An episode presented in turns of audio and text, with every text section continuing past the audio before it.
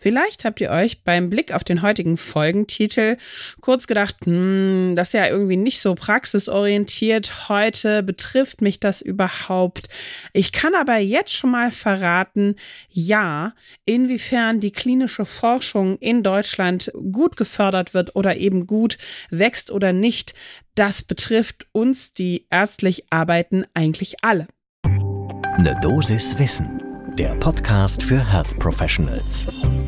Und damit guten Morgen und willkommen zu Ne Dosis Wissen, dem täglichen Podcast für das Gesundheitswesen.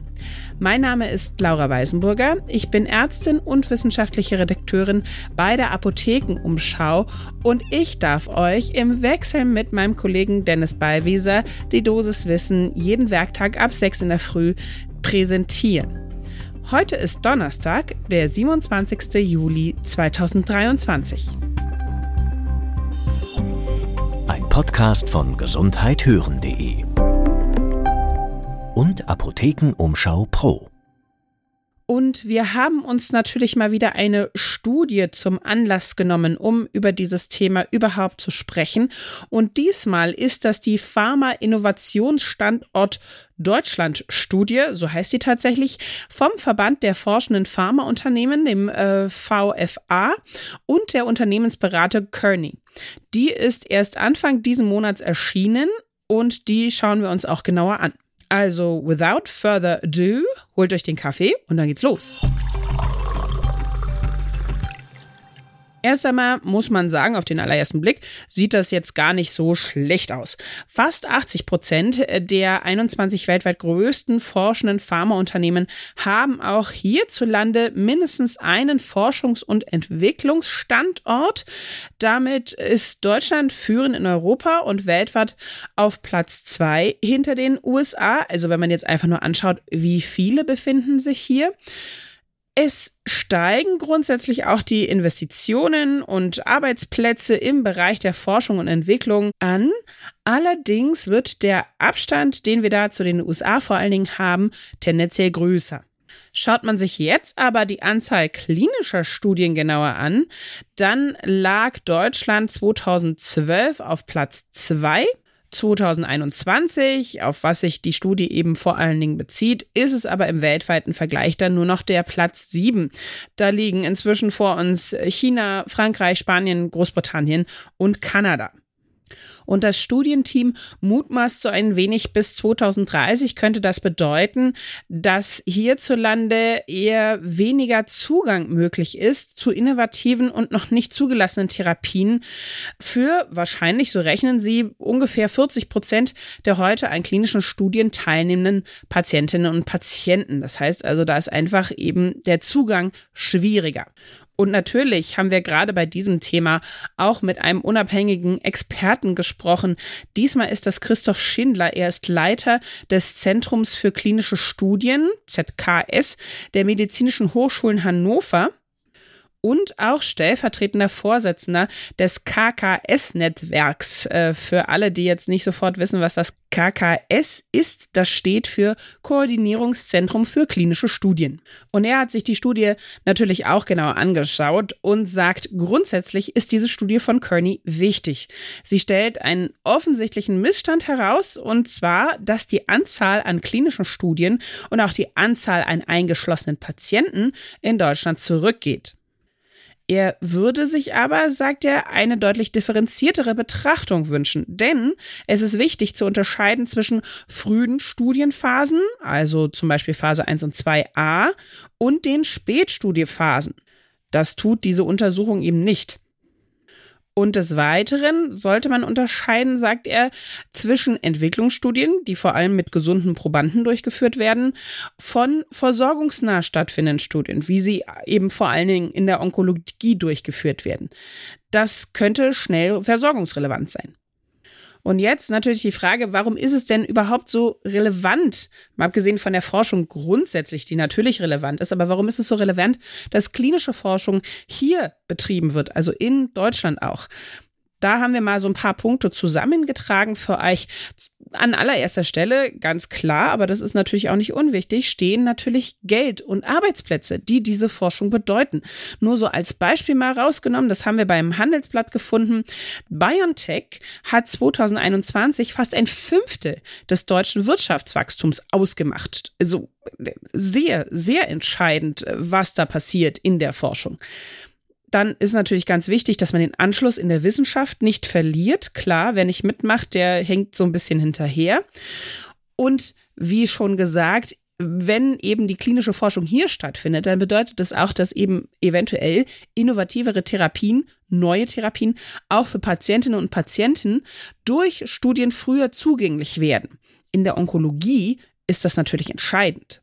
Und wenn man dann noch ein Schrittchen weiter denkt, wenn man eben schon mal das Medikament irgendwie verabreicht hat, das heißt also Zentren oder Praxen waren an klinischen Studien beteiligt, dann hat man da auch einen gewissen Erfahrungsvorsprung, zum Beispiel beim Nebenwirkungsmanagement mit neuen Medikamenten. Das darf man natürlich auch nicht vergessen. Woran liegt das, dass es eben offensichtlich in Deutschland nicht ganz so attraktiv ist, hier klinische Forschung in der Pharmakologie zu betreiben? Das Team äh, dieser Studie hat einen Punkt genannt, also spricht schon für Deutschland natürlich, dass hier eine hohe Qualität der Wissenschaft, der forschenden Personen und auch der Studiendurchführung da ist. Also die gibt es einfach hoher Qualitätsstandard hierzulande, das ist gut.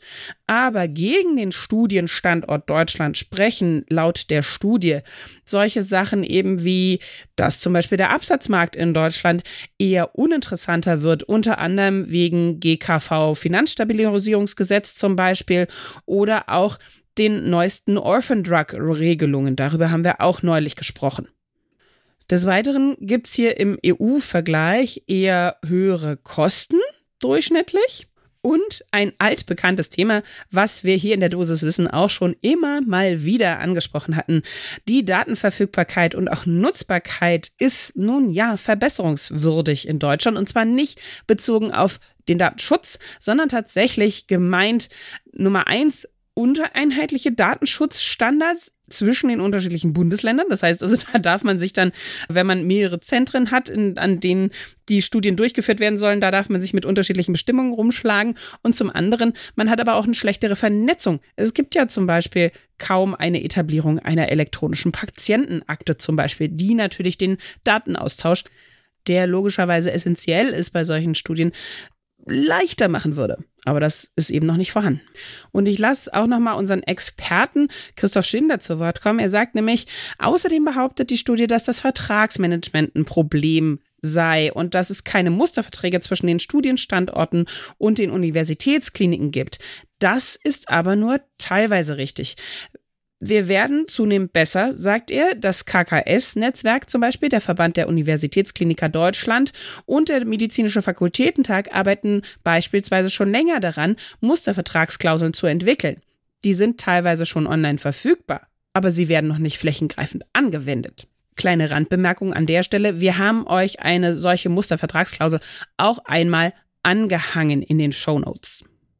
Schindler betont aber auch noch eine weitere Sache, die jetzt so explizit in der Studie gar nicht drin stand. Er sagt, außerdem muss jetzt an der Stelle hier Überraschung, Überraschung, der Bürokratieabbau im Vordergrund stehen. Viele erfahrene Studienärzte, vor allen Dingen Kliniker, fassen gar keine Studien mehr an, weil sie von der Bürokratie in den Wahnsinn getrieben werden.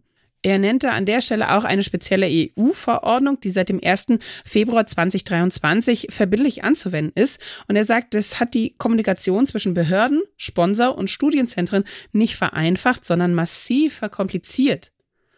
Zusätzlich dazu gibt es auch noch Schnittstellenprobleme und er fasst zusammen, es war schon vorher schlecht und es ist durch die neue Gesetzgebung noch schlechter geworden. Die Bürokratie tötet vor allem in der jüngeren Generation jede Motivation, noch klinische Studien durchzuführen. Und an der Stelle finden wir jetzt auch wieder zum Anfang zurück. Warum betrifft uns das alle? Ja, weil wir natürlich die Klinikerinnen und Kliniker sind, die die Forschung machen können, beziehungsweise ich hoffe natürlich, dass hier einige von euch auch noch in die Klinik kommen werden und eventuell sich auch überlegen, ja, meine Güte, vielleicht ist Forschung ja was für mich.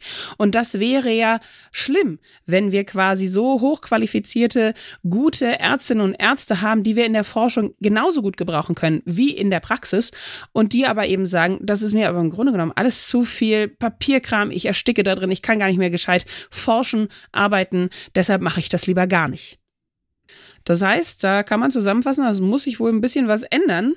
Das hoffentlich tut es auch. Zumindest hat der Zukunftsrat des Bundeskanzlers sich schon wenige Tage nach Erscheinen der Studie dafür ausgesprochen, die Biotechnologie in Deutschland zu stärken. Und mit diesem Hoffnungsschimmer schließen wir die Dosis Wissen für heute ab. Wenn ihr keine Folge mehr von uns verpassen wollt, dann folgt uns doch einfach auf Apple Podcasts oder Spotify. Dann kriegt ihr sofort eine Meldung, wenn eine neue Folge erscheint. Ein Podcast von gesundheithören.de und Apothekenumschau Pro.